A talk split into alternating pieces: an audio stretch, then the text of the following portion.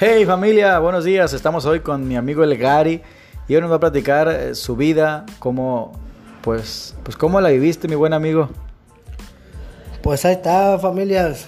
Yo les voy a platicar mi historia, desde que estaba chiquito, yo pues, como todo niño, va, iba, la- iba al kinder, iba a la primaria, jugaba, era travieso, era ingobernable en la primaria, peleaba. Y me gustaba pelearme con los más grandes que yo. Cuando me pegaban, pues le hablaba a un amigo más grande para que me ayudara a pegarle, va, y, y así me criaba yo, así me crié. Queremos que nos digas cómo fue tu infancia. Pues mi infancia, va, yo vivía en la casa de mi abuela, en la casa de mi abuela vivía, Antes, antes de la casa de tu abuela, ¿cómo fue el vivir con tu papá? pues con mi papá, mi papá nunca me regañó, nunca me pegó, siempre él andaba tomando y, y yo me llevaba con él, si se iba yo me iba con él en el carro, me, sentaba en sus piernas y me soltaba el volante, me enseñaba a manejar, pero él tomaba mucho y, y se enfermó de la úlcera, vomitaba sangre y, y le dijo el doctor que ya no siguiera tomando porque si seguía tomando se iba a morir y no hizo caso, siguió tomando y, y pues tuvo que fallecer. A la edad de nueve años pues él falleció. Yo tenía nueve años cuando murió él, él tenía 33 años, estaba joven. Mi mamá... ¿Cómo lo recuerdas? ¿Qué extrañas de él? No, pues él me, me hacía mucho cariño, me consentía. Para donde iba él me llevaba para todos lados. Y pues sí me dolió su pérdida, va. Un día que estábamos con mi abuela, va, que, que ellos estaban en el hospital, yo no podía verlo, va. Y yo recuerdo que fue un, fue un diciembre, un 29 de diciembre, que se sintió un silencio en la casa de mi abuela, va. Y todos empezaron a llorar y pues yo dije que pues Oh, mi papá se murió, va, y sí, falleció mi papá y, y pues me agarré a llorar, va, y ya pues llegó el cuerpo de él, lo estaban velando ahí, va, y, y pues yo hasta ahorita pues ya son 20 años, va, de que él falleció. Y pues sí, me ha hecho mucha falta, va, porque yo no tuve un padre que me dijera que tenía que ser responsable, va, con una familia, va, que un día iba a tener una esposa, que tenía que trabajar, que iba a tener que mantener unos hijos, va, y, y pues mi mamá tenía 30 años, 31, se volvió a casar con otro señor, mi mamá, y, y yo lo miraba, el señor cuando la abrazaba, mi mamá, cuando la besaba, y, y yo no podía verlo con ella, abrazado, entonces ella se fue a vivir con él a otra colonia, va, no- yo me quedé con mi abuela. Y pues ahí con mi abuela los fines de semana va, llegaban todas mis tías, mis tíos y mis primos. Y pues mis primos le decían a su mamá, a su papá, papá, nada, por una sabrita, una galleta. Y les daban, va, y pues yo no tenía a mi papá para pedirle, va, y me agüitaba y me iba para la esquina, para las maquinitas donde estaban los plebes más grandes que yo, va, y ahí me llevaba con ellos, los plebes pues me pichaban con una coca, con una sabrita, va, le ayudaba a lavar los carros y, me pichaban una coca, me invitaban a comer ahí con ellos, andaba con ellos para todos lados. Empecé a trabajar a los nueve años de mecánico. Ahí le ayudaba a, lavar los carburadores con gasolina, las partes de los motores, los tornillos. Aprender la- las herramientas, va, las llaves, los números de las llaves, la, la 7 octavos, la 916 y, y fui aprendiendo. Me pagaban 50 pesos diarios, va, y, y ya pues ahí yo con eso ayudaba ahí con lo poquito que podía la familia, va, ya después fui a trabajar con otro con otro mecánico que me pagaba 100 pesos a la semana, va, un señor que le decían el Conflace ahí en la colonia Nagua. Y pues el vato se le llevaba fumando marihuana. Y a mí me gustaba el olor a marihuana, me gustaba olerla y entonces yo iba en la, entonces a la primaria, iba a la primaria, me fui a vivir con una tía, va, me metió al colegio OME, al colegio adventista y ahí, ahí nomás fui un año, me regresé otra vez con mi abuela y me metí en la primaria.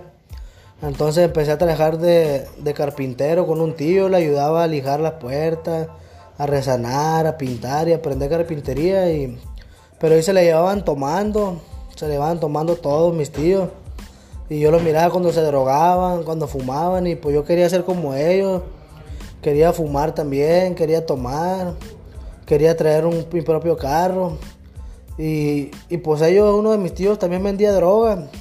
Entonces agarraba mucho dinero y yo le ayudaba a embolsar marihuana. Un tío que es carpintero ahí. Le ayudaba a embolsar marihuana y vendíamos marihuana. Entonces, pues yo quería ser narcotraficante, quería vender droga, quería tener, tenía, quería tener mucho dinero, quería tener armas, quería tener una casota, quería tener pues una buena esposa, ¿va? me gustaba tener, varias novias. Entonces yo quería que me hicieran un corrido, quería que me hicieran un corrido, ¿va? quería ser famoso. Entonces pues entré en la secundaria. En la secundaria pues ya conocí más amistades, donde empecé a agarrar las drogas, que es el cristal, las pastillas, las ribotriles, el resistol, la marihuana, el perico. Y pues ya no entraba a la secundaria, yo me la pinteaba, me quedaba fuera en el parque ahí con la señora de los tostitos, ahí me la llevaba. Empezar a andar rayando las paredes, en ese tiempo se usaba de, los barrios, va a andar de cholo. ¿Qué barrio eras tú? Yo era del barrio de los, de los TKL, de la Nagua, de los ALK. Nos peleamos con todas las colonias, con los del, Jaramillo, con los del Morelos, el Tabachines 1, el Tabachines 2, con los, de aquí de la Cuchilla y, y pues los 15 años nos peleábamos con, los, con las otras colonias, que puro barrio esto y que puro barrio lo otro, va defendiendo una colonia, va. No podía ir al centro yo solo porque me, me agarraban los de otra colonia y me correteaban. Y ahí me salía juicio como podía. A los 15 años también eran pleitos que volaban sillas, batazos, varios picados, filereados con, con cuchillos. Entonces, gracias a Dios, pues nunca me pasó de que sí me han pegado dos, tres piquetes, va, pero nunca me, me sacaron las tripas, nunca me han agarrado entre cinco o siete cholos también y me han pegado una zapatiza.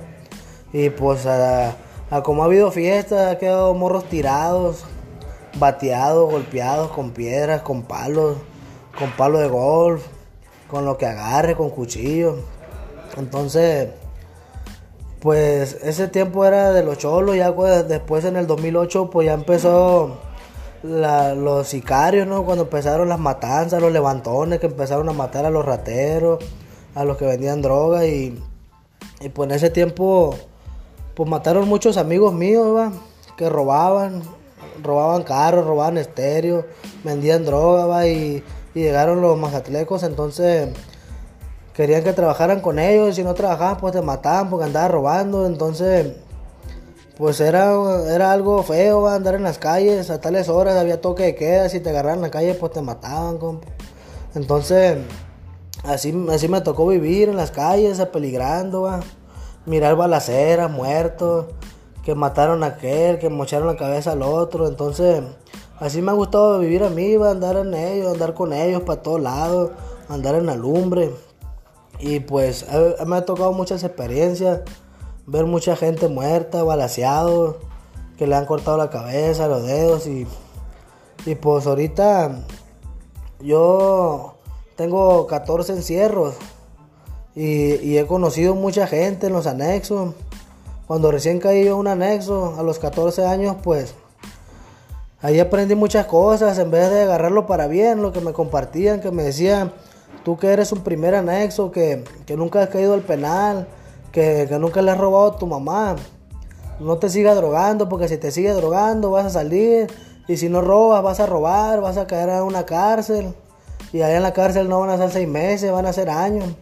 Y no hice caso, y cuando salí, pues andaba haciendo de las mías, tuve que caer un penal y pues allá no, no es la misma que estar en un centro, allá en un penal. Pues allá tienes que hacer muchas cosas, tienes que lavar ropa para sobrevivir. O si no tienes familia, pues ahí tienes que hacer de todo, cargar cubetas de agua. Pero pues uno no entiende, pues no hace caso. La familia pues siempre me ha apoyado, mi mamá siempre ha estado conmigo, siempre ha ido al penal a visitarme, a los centros de rehabilitación, es la única que, que ha ido a verme. Pues ha tenido muchos amigos, va, y las amistades nunca han venido a verme, nunca han venido a traerme una comidita, va, unos cigarros, unos dulces, nada. Solamente cuando salgo, va, que me miren que ando bien, va, me ofrecen droga otra vez, va, yo le digo que no, por un día, y ya los demás días pues vuelvo a caer, vuelvo a caer a las drogas y, y vuelvo otra vez para el anexo, para atrás. Porque se me dice que cuando salga tengo que ir a la junta, va, que me pegue un grupo de doble A. Pero no lo hago, pues vuelvo a, a los mismos lugares, vuelvo con las mismas amistades y vuelvo a caer. Y pues no, no es fácil dejar la droga, va, pero no es imposible. Tengo ganas, va, de, de ya no caer a estos lugares, de, ser responsable con, con, una, con mi esposa, va, con mi hijo. Echarle la gana, va. Porque sí, sí he sufrido mucho en el mundo de la droga, va. Eh, mi mamá me ha andado buscando en las madrugadas, va, y a veces se queda esperándome a las 2, 3 de la mañana porque no llego a la casa. Escucho una patrulla, una ambulancia y, y pues piensa que a mí me llevan, ahí va. Y en vez de estar acostado yo con ella, iba ahí ando en la calle, peligrando en la madrugada, que me vaya a pasar algo, que me vaya a levantar la patrulla. Entonces ahorita mi mamá está a gusto porque me encuentro en la clínica de rehabilitación. Y solamente aquí cuando puedo platicar bien con ella, cuando le doy un abrazo, cuando le miro los ojos. Y, y pues me mira bien, por eso me mete a estos lugares, va. Porque lo único que ha pasado en estos lugares se me ha alargado la vida. Porque siempre que caigo a estos lugares, cuando salgo con las personas que yo andaba, ya no están, va, ya los mataron. Salgo y los busco y me dicen que, que hace dos meses los mataron porque andaba mal, que andaba robando, que andaba haciendo la suya. Entonces, pues, me ha servido mucho estos lugares. Y pues... ¿Cómo te fue aquí? ¿Qué has encontrado diferente que a otros lugares? No, pues en esta clínica, pues aquí encontré la palabra de Dios, encontré la palabra de Dios y pues aquí la leía, yo afuera no la leía la palabra. ¿Por qué te bautizaste en la iglesia adventista? Yo me bauticé en la iglesia adventista porque esta iglesia guarda el sábado y la palabra de Dios dice que debes de guardar el, sábado, el día de reposo. Y otras iglesias guardan el domingo.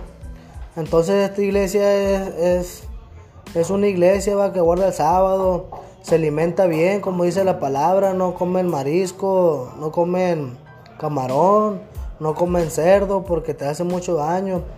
Y es una iglesia que, que me gusta, va, me gusta seguir la palabra de Dios y me siento bien, aceptado porque cuando me bauticé en la iglesia adventista, se le dijo a toda la iglesia que, que si querían que yo me bautizara ahí, que levantaran la mano, va, y toda la iglesia pues levantó la mano y me dio gusto que, que hayan levantado la mano. Me sentí muy, muy feliz porque le dijeron que si alguien se ponía que yo me bautizara, que levanta la mano y nadie levantó la mano. Me aceptaron en esa iglesia y, y gracias a Dios pues, pues ya estoy bautizado en esa iglesia, va, ya Dios me perdonó por todos los pecados que he hecho en mi vida, porque he hecho muchos pecados, le he gritado a mi mamá, le he pateado la puerta, a mucha gente he dañado en las calles. Y pues yo quiero hacer las cosas bien porque tengo un niño de cuatro años y yo fumaba marihuana enfrente de él. Y él me miraba fumando, entonces así como mi papá me estaba criando a mí, mi papá fumaba enfrente de mí, tomaba enfrente de mí. Entonces yo así criaba a mi hijo, pero yo le estaba dando un mal ejemplo. El día de hoy tengo que darle un buen ejemplo a mi hijo para que no sea como yo. Tengo que enseñarlo por el buen camino, que él también vaya allá a la iglesia, va a llevarlo a la iglesia, enseñarlo a orar, meterlo al... Ahí en la iglesia hay un de este, ¿cómo se llama? Club de conquistadores. Hay un club de conquistadores, va, de niños, que van todos los sábados, va, y le enseñan cosas, cosas buenas, va amistades, amistades buenas que no dicen grosería, que hacen campamentos y, pues quiero apuntarlo ahora que salga yo de aquí de la clínica, apuntarlo en ese club que es todos los sábados. ¿Qué, mensaje le darías, un mensaje final a tu mamá, a tu esposa, a tu hijo, después de todo este reencuentro de tu vida, al ser una nueva persona? ¿Qué, le dirías? No, pues yo le digo a mi mamá que que muchas gracias por esta vez que me metieron, por este apoyo, porque siempre que me han metido a estos lugares, siempre que me dan confianza, yo me escapo. Me escapo y, y juego la parte nomás, pero esta vez ya me han sacado para, para las calles y, y no me he ido. Terminé mi tratamiento por primera vez de seis meses. Decidí bautizarme porque yo cuando salga quiero seguir yendo a la iglesia, quiero ir a las escuelas, a, darles pláticas de prevención de recaídas a, los, a, los, a los niños de las primarias y las secundarias, de cómo, de cómo yo desperdicié mi vida andando en las calles en vez de estar estudiando en una escuela, aprender, aprender y ser alguien en la vida, porque mi mamá me decía que, que tenía que estudiar para, para cuando estuviera grande fuera alguien en la vida, porque no es fácil la vida, tienes que tener tu casa, pagar luz, pagar agua, pagar renta. Y me decía mi mamá, ¿o qué quieres? ¿Quieres andar trabajando en la basura o, andar en la calle? Entonces, si yo le hubiera hecho caso a mi mamá, ahorita yo fuera un licenciado, un maestro, un abogado. Pero no quise estudiar, pues quise andar en la calle, andar ahí con los cholos, que andar pues nomás en las esquinas. ¿Le pediría disculpas a tu mamá? ¿Qué le dirías? No, pues yo le pido disculpas a mi mamá porque no le quise hacer caso, porque no entendía lo que los consejos que ella me decía, va, porque ella ya sabía la, la vida, va, que si no estudias, si no tienes un buen trabajo, no vives bien. ¿Y a tu esposo? Y a mi esposa pues le pido perdón, va, por todo lo malo que he sido, va, de que me la paso más en el centro de rehabilitación que con ella, va. Ella siempre me espera allá afuera. Y mi niño también, va, siempre en Navidad, en su cumpleaños, pues aquí estoy encerrado en vez de estar con ellos. Espero de aquí para adelante, va, estar en un cumpleaños con ellos y una Navidad con ellos. Y yo aquí voy a seguir echándole ganas con la ayuda de Dios. Y aquí he encontrado a Cristo y, y no me voy a soltar de su mano. Y voy a seguir para adelante. Muchas gracias. Esta es la vida de mi buen amigo Gary. Eh, te invitamos a que le des like y que compartas.